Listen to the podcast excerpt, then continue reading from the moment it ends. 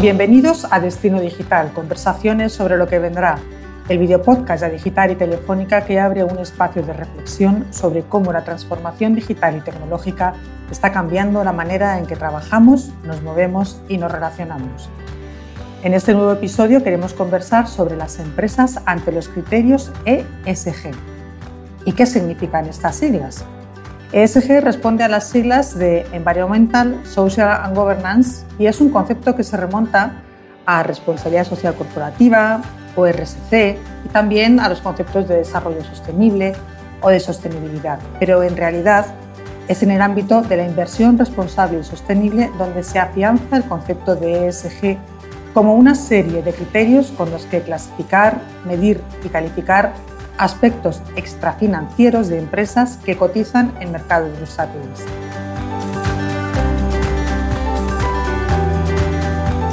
Surge de una iniciativa de Naciones Unidas en 2004, mediante la que solicitaba a las principales entidades financieras que integraran estos criterios, los ESG, en los mercados de capitales para calificar un tipo de inversión que, además de generar una rentabilidad económica, asegurase un retorno en forma de impacto positivo en aspectos sociales, medioambientales y de gobernanza. Hoy en día también la Unión Europea está desarrollando normativa con vinculación a criterios ESG y en España se ha puesto en marcha el Real Decreto de Riesgos Climáticos. Pero la ESG va más allá y apela también a la necesidad de que las empresas creen una diferenciación sostenible, de identidad, de propósito, de comunicación y que amplíen su licencia social para operar. Se trata de gestionar también la reputación corporativa. Soy María Lázaro y para conversar y reflexionar sobre estos temas, hoy tenemos con nosotros a dos especialistas en gestión ESG, Eva Garrel y Ángela Lloza. Eva Garrel es responsable de los programas de impacto en Bilap Spain, una fundación que representa la certificación B Corp en España. Es también fundadora de Acción en Verde, la plataforma de streaming sobre divulgación y sensibilización sobre el desarrollo sostenible y colabora en Crónica Global. Ángela Lloza es director de Corporate Excellence Center for Reputation Leadership. Ha desempeñado parte de su carrera profesional en Argentaria, en la unidad de análisis estratégico y en BBVA, como director de estrategia del área global de comunicación y marca del grupo. Ángela Llosa es coautor de Atrapados por el consumo y de reputación corporativa, profesor honorario de la Universidad de Málaga, codirector del programa de Global CCO Gestión Estratégica de la Reputación, Marca y Comunicación, un programa de referencia en comunicación, reputación y marca, entre otras actividades. Eva, Ángel, gracias por estar aquí y por acompañarnos. A vosotros. Gracias. Bueno, pues vamos allá. Eva Ángel, me gustaría hablar con vosotros sobre cómo ha evolucionado en los últimos años el concepto de responsabilidad de que hablábamos antes y sostenibilidad empresarial y qué, qué lo ha impulsado, ¿no? ¿Empiezo? Se empieza.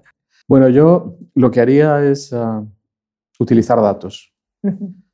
Llevamos eh, en Corporate Excellence ocho años haciendo una investigación en España y en América Latina que se llama Approaching the Future tendencias en reputación y gestión de intangibles.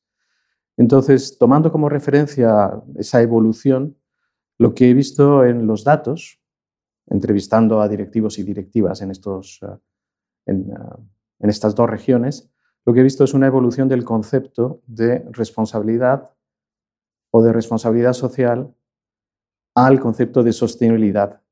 Y, y, de hecho, en el último informe de este año, lo que vemos es que en el ranking de los 10 temas que más preocupan y a los que se dedican más recursos, aparece eh, la sostenibilidad. ¿Y qué es lo que ha cambiado? Pues básicamente cuando preguntamos a los directivos y directivas qué entienden por sostenibilidad y qué es lo que hacen, lejos de estar en, en la era de la responsabilidad social que aparecía como un satélite del negocio, como algo que se hacía pero no estaba integrado en el plan estratégico o en la creación de valor, lo que entienden hoy por sostenibilidad es todo lo contrario. Es algo que está directamente vinculado a la estrategia, al negocio, y no como un elemento, digamos, eh, eh, satélite. Yo no puedo estar más de acuerdo. Es decir, el concepto, el concepto en sí, hemos visto una, una evolución tremenda desde la reactividad a la proactividad, desde la gestión de los riesgos a la creación de impacto. Al fin y al cabo, cuando hablamos de RSC, cuando hablamos de ESG, son a veces siglas que a mí hasta cierto punto me causan una cierta incomodidad. El hecho de que me cause una cierta incomodidad es porque sostenibilidad es una palabra que, como muy bien has explicado y no puedo estar más de acuerdo, es en el centro del negocio. Es en comprender, como has explicado, el que no es un satélite. Un satélite son decisiones estratégicas en el cual tenemos una concepción distinta y estamos en un momento muy bonito de entender cuál es el valor de la empresa, cómo se genera este valor, cómo hacemos para que haya un crecimiento que no nos esté llevando a superar límites planetarios que sabemos con fechas y con datos que nos provocaron una situación muy incómoda desde el punto de vista social y medioambiental. Entonces, la evolución de hablar de RSC, SG, sostenibilidad, al fin y al cabo hemos visto desde aquello que es satélite, aquello que es central. Absolutamente. Y esto lo que hace es, eh, como tú has dicho, reubicar el rol de la empresa en general. Y pasamos de una época en la que la empresa era un agente puramente económico, volcado en la creación de valor exclusivamente para sus accionistas, con lo que todo eso llevó a la cantidad de problemas, de escándalos y de comportamientos destructores, ¿no? destructores del valor futuro. Y básicamente empresas que estaban gestionadas desde un punto de vista del corto plazo y de creación de valor para uno de sus stakeholders, que es el accionista. Y todos los KPIs vinculados a las políticas de remuneración de los directivos y directivas eran KPIs financieros. Eso es insostenible. Y de hecho nos ha llevado... Creo que sí, que ahí está la palabra, ¿no? Sostenible e insostenible. ¿Hacia dónde migramos? Pues hacia un concepto que, bueno, pues que apareció en la literatura académica en 1984 con Edward Freeman, que es la teoría de los stakeholders.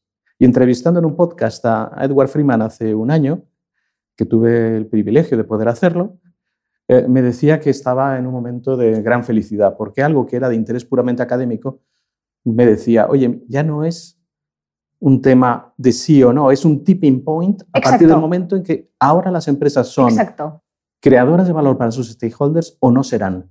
Estamos en un momento dentro de lo trágico muy bello, porque al fin y al cabo es indiscutible que todas las empresas, cuando les hablas de ciertas palabras mágicas y una de ellas es sostenibilidad, como sigue siendo digitalización, pero ahora también sostenibilidad, escuchan, atienden, quieren aprender y quieren, quieren comprender las implicaciones de no integrar estos conceptos en su gestión estratégica. No obstante, a pesar de este momento dulce, es necesario que esta impregnación, y a ver qué opinas tú, esté presente en todos los sectores económicos y en, todas las tipologías de empresa, porque existe una clara diferenciación entre la gran empresa y la pequeña y la mediana. Bien, ahora abordaré el tema de lo, lo grande y lo pequeño, que yo creo que en estos asuntos no hay una diferencia sustancial. Yo creo que las grandes empresas actúan como tractores de toda la cadena de valor que arrastra a la gran empresa, pero que finalmente para poder llegar a, entender la sostenibilidad en este sentido del cambio del rol de la empresa como actor económico a un actor social y además económico, el reto y yo creo que la oportunidad está en demostrar la creación de valor en hacer bien las cosas. Entonces, en la introducción nos decían, Mira, las empresas, sean grandes o pequeñas, estemos ahora o hace 100 años, buscan dos cosas. Una es una diferenciación que no sea copiable. Y la otra es tener su licencia para operar. Entonces, ¿qué ha ocurrido? Lo que ha ocurrido es que la diferenciación duradera y la licencia para operar ya no son tangibles. No, no, creas diferencia con tus productos. Exacto. Creas diferencia con tu propósito, con tus valores, con tu marca. Y tu licencia para operar en el pasado era puramente jurídica, cumplías con la ley y ya está. Pero ahora es social. Exacto. Y ese permiso, ese contrato social es el que ha cambiado. Estas reglas del juego son las que vemos en función de las generaciones, que es aquello que están buscando para buscar o para integrar en nuevos puestos de trabajo que se alinean con sus valores. Vamos más allá de una relación meramente mercantil y contractual en el trabajo. Vamos a aquello en que nos llenan un propósito. Así es, y entonces el propósito se convierte en la piedra angular, en el primer paso en la hoja de ruta de construcción de una empresa saludable y sostenible. Y ese propósito no es un ejercicio de comunicación, es hacer introspección y saber para qué estás en el mundo, pero no de forma aislada. Exacto. para qué estás en el mundo lo defines con tus stakeholders, no para ellos. De tal manera que lo que haces es construir una organización que comparte creencias con sus empleados, con sus clientes, con la sociedad en su conjunto. Y esa forma de compartir creencias es lo que hace que se disparen los comportamientos positivos hacia la empresa. Como decías tú, yo quiero ir a trabajar a una empresa que tenga un propósito y unos valores que coincidan, que estén cercanos a los míos. Yo quiero invertir en una empresa también en ese mismo sentido. Que contribuya. Eso es, quiero comprar los productos y los servicios y los quiero recomendar a terceros si esa empresa tengo claro que su labor está contribuyendo, como tú dices, a esa creación de valor compartido. Entonces, la piedra angular y el momento inicial de cualquier organización es la definición, pero también la activación del propósito. ¿Y esos grupos de interés, Ángel, no te parece que siempre está ausente el medio ambiente? Cuando hablo con las empresas, lo que nos encontramos es que todos tienen claro que, como tú decías, el accionista está allí. Luego ya han sabido que tienen que prestar atención también a sus empleados, también en sus proveedores, también evidentemente en la academia, en la colaboración en competidores, pero muchas veces se olvidan del medio ambiente. Sí, yo creo que hay dos, tareas que tienen quizá explicaciones distintas. ¿no? Una es el foco en lo social y el medioambiental. Entonces, ¿qué ocurre? Yo creo que básicamente eh, cuando una empresa hace bien las cosas, uno de los retos es que la gente, que los ciudadanos lo sepan y sepan distinguir a los buenos de los malos, ¿eh? si me permites exagerar. ¿no? es así. ¿Por qué? Porque tiene que haber un premio y una recompensa para el que lo hace bien y un castigo para el que lo hace mal. y para eso el consumidor, el ciudadano, tiene que saber quién está haciendo las cosas bien. Por eso creo que hay una aportación interesantísima e imprescindible a la sostenibilidad, que es la comunicación. Indiscutible. Si no se enteran, la, no habrá comportamientos. La comunicación responsable y consciente. Sí, me gusta esa expresión. Yo utilizaba en algún momento la idea de comunicación transparente, clara y responsable, la TCR. Eva Ángel, estamos hablando de, propósito, de contrato social también, de la necesidad de comunicar, pero me gustaría intentar aterrizar un poquito más esto de los criterios ESG y esas tres iniciales ¿no? de, las, de, las, de las que hemos hablado. Antes de empezar a hablar de cómo comunicarlo, en concreto, ¿qué implican estas tres letras? E, S, G. Pues lo implican todo. Quiero decir que si hablamos de, medio ambiente, de social y de buen gobierno, lo que implica, por un lado, es que, eh, y vuelvo al propósito, que no puedes concebir un propósito de una empresa que no eh, se nutra de dar respuesta en su día a día al cumplimiento y a sus compromisos ah, públicos sobre los criterios ESG. También tengo que decir que estos criterios ESG, si tomamos como variable a explicar la reputación de una empresa, estos tres criterios ocupan o explican más del 40% de la reputación. Es así. SG en sí, mm, la sostenibilidad puede ser todo lo intangible y tangible que la compañía quiera. Al, fin y al cabo, mm, cuando hablamos de sostenibilidad, muchas veces hay una respuesta a la regulación. Es decir, bueno, dentro de lo que significa medio ambiente, social, gubernamental, que en este caso, más bien que decir ESG, casi hablamos de RESG, ¿no? rentabilidad, medio ambiente, social y buen gobierno. ¿Por qué añado lo de, rentabilidad? Luego, a ver si opinas lo mismo que yo. Porque en este caso, en las empresas, siempre se centran en muchas de ellas en el ámbito social, en la parte del buen gobierno, en aquellas partes que al, fin y al cabo tienen mayor poder porque son autónomos, porque es el ecosistema interno de la organización. Al fin y al cabo, el buen gobierno es la ética, la transparencia, el poder conocer cuál es en mm, la, diversidad que existe en los consejos de administración y las reglas del juego en el proceso de toma de decisiones en los consejos de administración. Es muy tangible de por sí. En social, está claro que tenemos la relación interna de los trabajadores y estamos hablando también de la cadena de valor y proveedores. Pero muchas veces no se dan cuenta de esta parte medioambiental, ¿no? lo que decíamos antes de ese grupo de interés del medio ambiente. Y en el medio, en el medio ambiente, al fin y al cabo, lo que tenemos que ser conscientes es cómo hacemos esa palabra tan bonita de crear impacto positivo, de hablar de una economía sostenible a una economía regenerativa. ¿De qué manera lo que estamos haciendo es contribuir aportar valor, restaurar aquello que se ha degradado. Y añado la R de rentabilidad porque muchas veces en las estrategias de sociedad de las compañías, a ver qué opinas tú Ángel, yo echo de menos el que, lo, el que se vincule con la estructura financiera, el que se vincule con objetivos financieros. Porque muchas veces en las estrategias de sostenibilidad nos vamos a ciertos parámetros que de nuevo parece que echemos en un saco todos aquellos elementos que parecen que den un bien positivo a la sociedad y a veces las empresas lo desalinean de su actividad, sin comprender que en todas estas materialidades hay algunas que son estratégicas y pueden dar valor a la empresa, pero también en su ecosistema. A ver qué opinas tú. Es que no, no me cabe ninguna duda. No, no puedo entender que se pueda pensar que la rentabilidad está por un lado y los criterios ESG están por otro. Creo que eh, cuando integras ESG en tu modelo de negocio y en tu plan estratégico, estás por un lado protegiendo los riesgos, y aquí estoy hablando de riesgos sociales, medioambientales y de buen gobierno, y no solo estás protegiendo los riesgos, sino que también estás creando valor en los tres ámbitos. Exacto. Por lo tanto, si eres una empresa que es sostenible, eres rentable. Exacto. Y esa forma de entender la rentabilidad es saliendo de la prisión del corto plazo y ser rentable significa ser rentable en el largo plazo, ser rentable y generar riqueza y distribuir esa riqueza de forma más equitativa entre tus diferentes grupos de interés.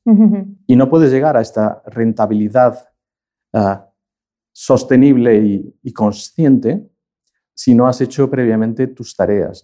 Las tareas de definición de tu propósito, la implantación en la cultura de la organización y también externamente comunicándolo y haciendo que ese propósito se viva en todos los puntos de contacto que tienen los stakeholders con tu organización. Es por eso que estamos en ese momento bonito, ¿no? Porque es ese punto de inflexión donde cuando hablamos de rentabilidad ya pasa a nutrirse de otros aspectos que mm, se relaciona tanto en la literatura, como en la empresa en lo de ESG. ¿no? Es comprender que la rentabilidad no está alineada de las externalidades que las empresas tienen en su entorno, tanto social como medioambiental. Y eso explica por qué cuando, cuando hablamos de esa creación de valor para los stakeholders, no tenemos que olvidar algo fundamental, y es cómo se siente la gente hoy. cómo están los ciudadanos del mundo a día de hoy. Y la verdad es que eh, la respuesta no es fácil porque es una sensación de incertidumbre y de miedo. Exacto. Y nosotros, que somos seres sociales y por lo tanto gregarios, para nosotros la cooperación y la confianza son absolutamente fundamentales, no podemos ignorar que los ciudadanos ubican a las empresas con una enorme responsabilidad y oportunidad, porque los datos de Edelman no dejan de decirnos en los últimos 23 años, en los tres años últimos, que claramente en generación de confianza, desde la COVID-19, las empresas aparecen en primer lugar, seguidas después de los medios de comunicación, perdón, seguidas de las ONGs del tercer sector, después aparecen los medios de comunicación y por último los gobiernos. Exacto. Entonces ahí, ¿qué es lo que nos están diciendo?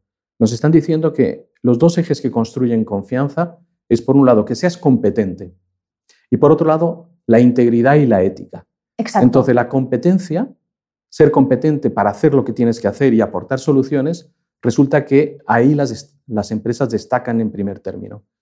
Y desde la COVID-19 las empresas se han movido en el otro eje, en el de la ética y la integridad, hacia arriba. Y por lo tanto están muy cerca de las ONGs en términos de integridad, pero son más competentes. Exacto. Entonces, ¿qué tenemos aquí? Los ciudadanos piden que ante los que desestabilizan y crean polarización, encuentran dos agentes que son el tercer sector y las empresas. Exacto. Que generan estabilidad. Entonces, creo que en esa asunción de la responsabilidad, pero también de la oportunidad, está justo el rol que tienen que desempeñar las empresas y por eso no paran de crecer los compromisos, por una parte voluntarios, pero también el tsunami regulatorio, al menos en Europa, y por otro lado, la atracción de capital. Y si no eres una empresa sostenible que cumple con los tres criterios, el TIC de ser elegible como posible inversión desaparece. Desaparece. Entonces tienes la regulación, tienes la atracción de capital y luego la tercera fuerza, que es la sociedad que te está diciendo, necesitamos empresas que cuiden del planeta, de las personas y que sean creadoras de rentabilidad responsable. Me gustaría profundizar en esa idea de atracción de capital que has, que has mencionado, Ángel, porque veíamos también al principio que los criterios ESG surgen como un método de evaluación financiera. Tú has hablado también de esa R, Eva, de, rentabilidad. ¿no? ¿Podríamos profundizar un poco en cómo están ahora mismo usando y definiendo los criterios ESG los agentes de inversión privada a la hora de dirigir las inversiones? ¿Qué tema? Sí, es un tema bien interesante porque no hay, eh, bueno, hay muchos elementos de convicción para cualquier organización, pero sin capital no hay existencia, ¿no? Exacto. Esta transformación que decías, em, todos estos agentes que se están a la misma, toda esta tendencia que se está creando, es para comprender que no estamos ante una moda, sino estamos ante una reestructuración de la economía. Y, como dices, sin la atracción de capital, sin la generación de capital hacia esta transición, solo son palabras. Sí, así es. Entonces, por responder muy eh, específicamente a la pregunta, ¿no? pues voy a tomar un ejemplo concreto. Tomo el ejemplo de BlackRock, que no es un ejemplo cualquiera. Entonces, BlackRock lo que define son cinco criterios a los que haces tic, tic, tic. Y si no haces tic, tic, tic en los cinco, no, hay, eh, no eres una empresa elegible para, para, inversión. Entonces, algunos tienen que ver con cuestiones que ya existían desde siempre, ¿no? En, en criterio de, de, los inversores institucionales, sí. que es la calidad del management. Bueno, eso está ahí desde siempre. Pero en segundo lugar, no lo estoy ordenando, estoy mencionando los cinco. En segundo lugar, dicen, queremos invertir en empresas con propósito. En tercer lugar, queremos invertir en empresas que están alineando los criterios de, ah, de bonos para los directivos alineados con no solo criterios financieros, sino también con criterios no financieros. Queremos apostar por empresas que ah, están trabajando activamente en ser socialmente responsables, la S de de ESG y que sean proactivas en, en el cambio climático. Y que además, y sería el sexto criterio que atraviesa todo, que estén bien gobernadas, con ética e integridad. Y esos son los criterios en los que tú haces tic, tic, tic o no habrá inversión. Entonces, me parece que esa forma de entender la atracción de capital no es solo BlackRock, sino que es el capital institucional, no el capital especulativo, Exacto. Que sigue existiendo. Y, para terminar con esto y dejarte hablar, solamente quería... Es que me ha venido a la cabeza, ¿eh? perdona. No te preocupes, los temas son interesantes y, vale la pena profundizar. Mira, es que un amigo mío escribió un libro eh, que no se ha traducido todavía al español, que se llama The Connecting Leader. Es Alberto López Valenzuela, él trabaja entre Reino Unido y, y Estados Unidos. ¿no? Entonces, en ese libro explica una cosa que es tan fácil y es, oye, una forma de clasificar a las empresas, porque no todas las empresas son sostenibles, ¿no? Ni todos los inversores lo son. Entonces él decía, pensemos en la relación que tiene la empresa con los beneficios. Y entonces inmediatamente te encuentras con tres tipologías. La primera es profit first. La atracción de capital es capital especulador. El foco es creación de valor en el corto plazo. Vale, profit first, y hay muchas empresas que son profit first. Profit and society. Y aquí tenemos un amplio abanico de empresas que han entendido el modelo del que hablábamos hace un momento, agente social y, agente económico. Y luego tenemos a las Society First. Y son empresas que dicen, oye, yo sirviendo bien y mejor que los demás los intereses de mis stakeholders, voy a conseguir ser rentable, consciente, generador de valor.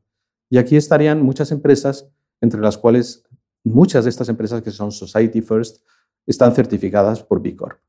Entonces, creo que estos tres espacios explican muy bien dónde juega la sostenibilidad. En este de Profit First, olvídate. Olvídate, porque los resultados son a corto plazo y la sostenibilidad con el corto plazo aún no encaja muy bien. Y ahí tendremos pues siempre un colectivo de empresas y de inversores especuladores. Pero lo que nos interesa a nosotros como ciudadanos y como planeta son las empresas que son Profit and Society y Society First. Es así, o sea, al fin y al cabo, mientras en el sistema financiero sí que se está desarrollando un lenguaje común, que muy bien expresentabas, para poder comprender cuando hablamos de actividades económicas sostenibles, cuáles son y cómo ponemos luz ante bastante como incertidumbre, opacidad ante todo esto que se denomina sostenibilidad y desarrollo sostenible. Y es verdad que en B Corp lo que nosotros vemos es que ya que hay esta transparencia, este trabajo que se hace en el sector financiero, nosotros lo aterrizamos en la gestión de la empresa. Al fin y al cabo, las empresas que tienen que certificar por B Corp tienen que saber la medición de sus impactos en todas las letras, en la E, en la S y en la G, pero también unida a la de profit, la de rentabilidad. Sin duda. Pero no quiero dejar, y parece que he olvidado el tema medioambiental. y yo también estoy frustrado. ¿Por qué? Hemos visto en los últimos años en, en nuestra investigación, en Approaching the Future, ahí medimos los 10 temas más relevantes y aquellos a los que se dedican más recursos y aquellos en los que las empresas encuentran más dificultades. Son 10 temas muy importantes, pero el décimo es el cambio climático. Entonces, ¿cómo explicar esto? O sea, por un lado está las circunstancias en las que vivimos. O sea, creo que ah, hay un entorno geopolítico clarísimo que explica por qué los temas medioambientales no, no se han abandonado, pero se han puesto en, un stand-by. Y eso tiene que ver con la guerra de Ucrania, tiene que ver con las dificultades de aprovisionamiento y el coste de la energía. Entonces, tiene que ver con algo que me temo que ralentiza eh, la acción necesaria en cambio climático. Un poco para compensar esto, diré que el primer tema en, en interés es la sostenibilidad. Sí. Y la sostenibilidad incluye el cambio climático. Incluye el cambio climático. Pero cuando mencionas la palabra cambio climático es cuando uh, aparece una, una cierta pausa. Una cierta pausa porque mmm, la emergencia climática es un problema que tiene tantas ramificaciones que la empresa se siente hasta cierto punto impotente en, en cuál es el efecto que producirá esa inversión y esos esfuerzos en la necesaria acción colectiva. Y aquí el primer punto de la frustración.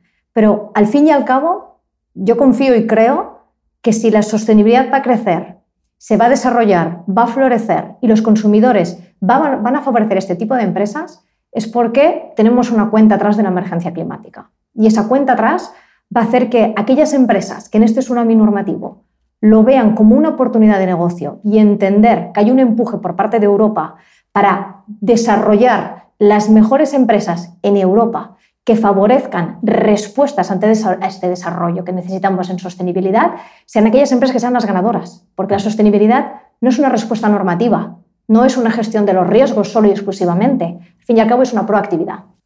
Estamos hablando de cambio climático, de sostenibilidad, y a mí me gustaría vincular estos, eh, este tema con la digitalización también, si os parece bien, ¿no? y, el, y el impacto de la, qué impacto puede tener la digitalización y relación con los criterios ESG, porque mm, desde nuestro punto de vista, digitalización y sostenibilidad van realmente de la mano. ¿no? La digitalización contribuye a ahorrar emisiones de CO2 a la atmósfera, según el informe Digitalización, Sostenibilidad y Centros de Datos, por dar algunas cifras uh -huh. concretas, ¿no? por cada punto de aumento en el índice de digitalización de la Unión Europea se consigue un ahorro de emisiones de CO2 de unas 142.000 toneladas. Tenemos también que el teletrabajo, digitalización de los servicios financieros, reuniones virtuales, pues son también alternativas más sostenibles para el medio ambiente.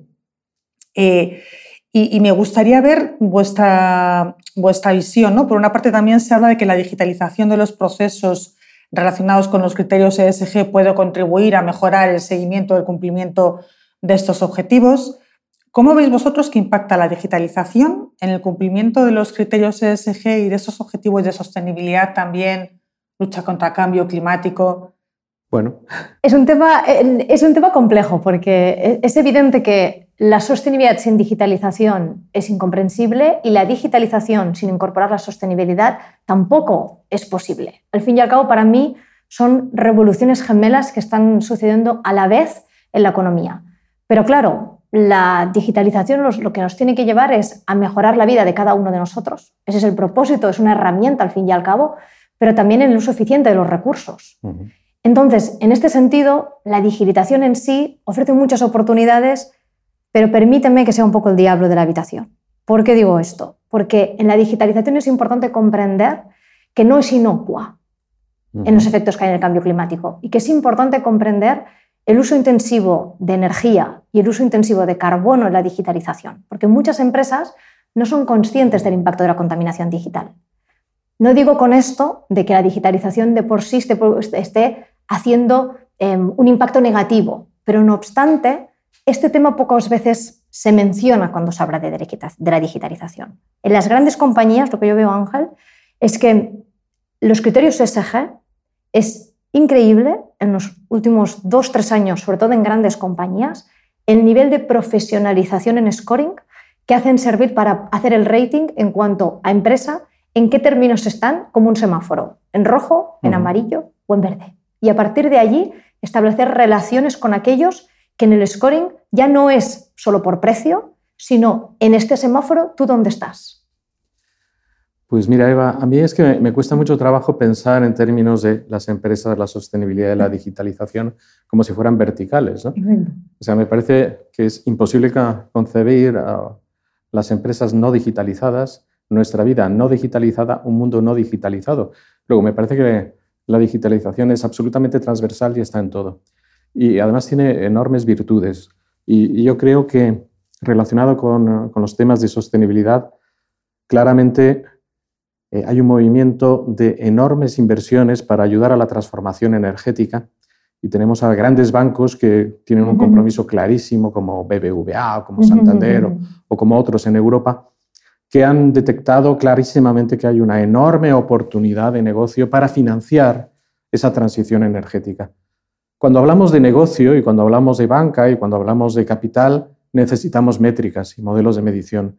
Y claramente la digitalización está permitiendo eh, monitorizar cómo estás progresando, cuáles son tus avances en cada uno de los territorios que tienes que cubrir y además eso eh, lo tienes que demostrar y reportar sobre ello. Entonces en el reporte también está una enorme virtud de la digitalización.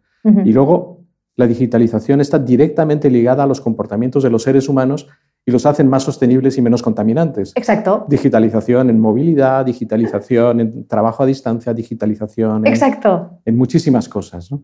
Es, indiscutible que con, hay nuevos hábitos de vida que hacen que podamos ser más sostenibles si tenemos en cuenta la transversalidad de nuestros impactos. Al fin y al cabo, ver la sostenibilidad es como tener unas gafas donde tú ves la realidad en esos 360 grados. Y aquella persona que se pone estas gafas ve las oportunidades que hay. Los otros es ven una realidad, a mi parecer, sin los maravillosos colores que te da el tener estas gafas de sostenibilidad. Pues yo a estas gafas de sostenibilidad le añadiría, en el caso de la digitalización, unas gafas que son muy transparentes, que no son gafas de sol. Y me explico. Me gusta el concepto, me gusta el concepto. Las gafas transparentes tienen que ver con la intención, la ética y la integridad en el uso de la, transformación digital y en la tecnología. Entonces creo que ahí clarísimamente tenemos grandes retos por delante en eh, asegurar que esa transformación digital no deja detrás a grandes brechas que tenemos con segmentos de población, que no incurre también enormes sesgos mm, raciales o de género en el uso de, los algoritmos. Entonces creo que necesitamos gafas muy transparentes para precisamente incorporar criterios de ética y de buen gobierno en el uso y en la ejecución y la implantación de la digitalización. Decíamos antes el consumidor responsable, ahora la tecnología responsable. Así es. Creo que en, eso tenemos que perseverar y, bueno, y la, inteligencia artificial nos pone delante y con mayor urgencia todavía eh, esta idea de tecnología y digitalización responsable, ética y, ah, y que rinde cuentas. De hecho, mm, enlazando con el cambio climático, es como bien decías Ángel, em, las grandes inversiones están porque se sabe que si no hacemos disrupciones tecnológicas, em, no podemos hacer frente a ciertos escenarios de aumento de temperaturas. Y la inversión ahora mismo está en ver cómo la inteligencia artificial, cómo la computación cuántica nos puede dar respuesta a poder comprender cómo podemos usar de forma más eficiente nuestros recursos, cómo podemos innovar en, el uso de materiales para al fin y al cabo estar adaptando, adaptándonos a una, a una situación que está cambiando y ya ha cambiado. Y fíjate que en esa misma línea de pensamiento está algo muy concreto, ¿no? Y es el abaratamiento de las energías renovables. Ahí está. Que eh, hace muy pocos años era impensable. Era impensable, pero ahora, gracias a la tecnología y a otras muchas cuestiones que tienen que ver con, con la digitalización, hacen que sea enormemente accesible y no hay, no hay excusa. Exacto. Para esa transición de lo marrón a lo verde. Me gustaría cerrar esta conversación hablando de las pymes, porque a lo largo de la conversación ha surgido en varias ocasiones la palabra gran empresa. Tú al principio has mencionado como contraposición la gran empresa con la pequeña empresa, tú hablabas también de las grandes empresas, inversores en grandes empresas, pero al final la realidad en España es que el 99,9% de las empresas son pymes. Quienes nos están escuchando y quienes van a ver también el, el, vídeo serán mm, en su mayoría pymes. Y, a ellos también les impactan los criterios, los criterios ESG, ¿no? Pero quizás necesitan un poquito cómo, cómo aterrizarlas, ¿no? Cómo, cómo, ¿En qué paso están las, las pymes en España a la hora de ser conscientes, no solo de la necesidad de aplicar los criterios, sino el cómo hacerlo? ¿Qué paso a paso seguir para una empresa pequeñita? Eh, pues la mayoría, además, más del 80% tienen menos de 10 empleados. ¿Y esto cómo lo aplico yo? en mi negocio, no ya en mi empresa, sino en mi negocio? Es sencillo. Parece, parece como, hay veces cuando hablas de estas cuestiones, parece que sean muy enrevesadas y realmente no lo son.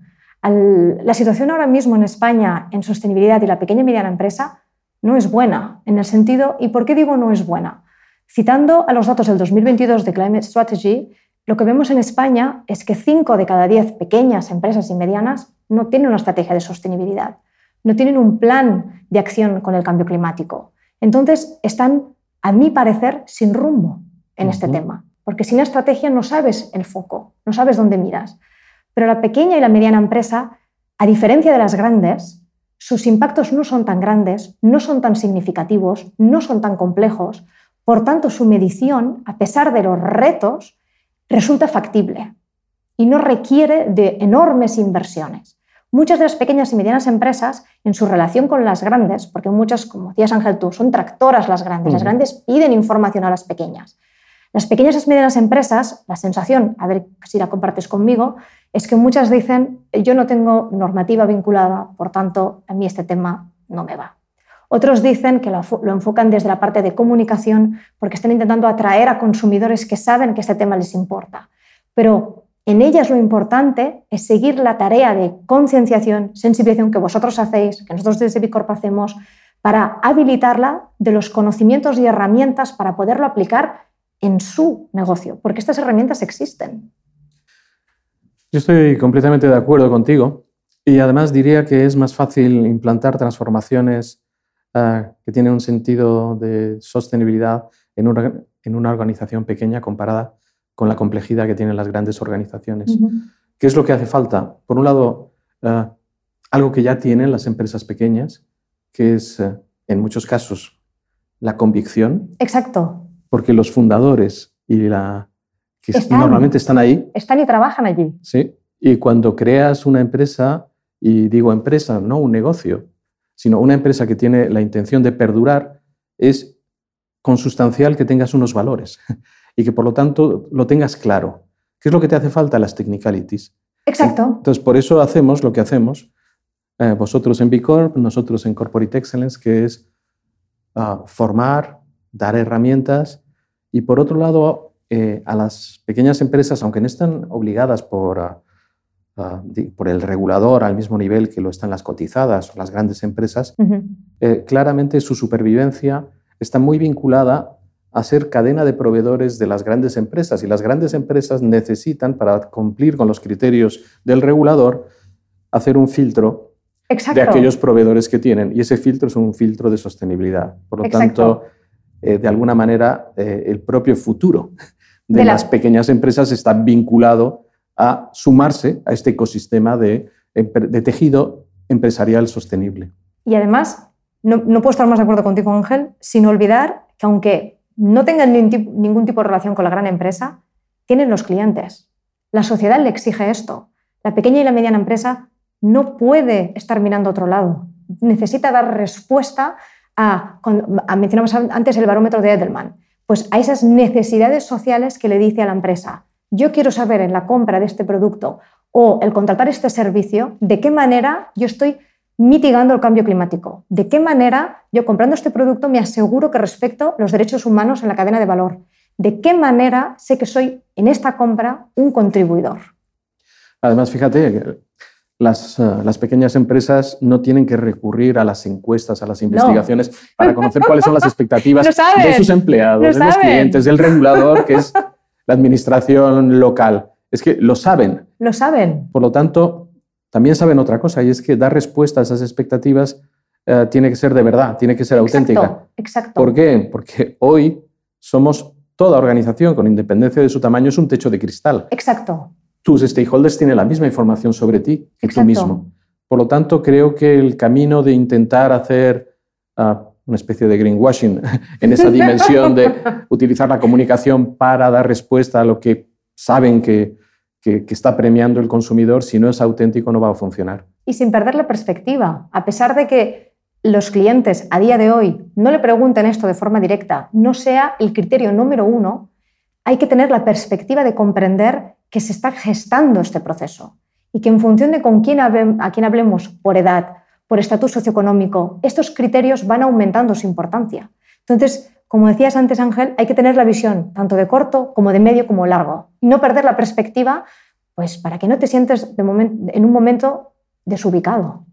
Sí, además no hay que olvidar que estamos en Europa y que tenemos recursos que nos vienen de Europa para las empresas con independencia de su tamaño, que estén eh, embarcadas en este proyecto de hacer del tejido empresarial de un país, pues un tejido empresarial sano, saludable y, también responsable. Pues Seba Garrel, responsable de los programas de impacto en Vilab Spain, y Ángela Lloza, director de Corporate Excellence. Gracias de verdad por acompañarnos hoy en este episodio de Destino Digital para hablar sobre las empresas ante los criterios ESG. A quienes nos escucháis, recordad que podéis consultar también la grabación en vídeo de este programa en destinodigital.adigital.org. Nos vemos y nos escuchamos en el próximo episodio.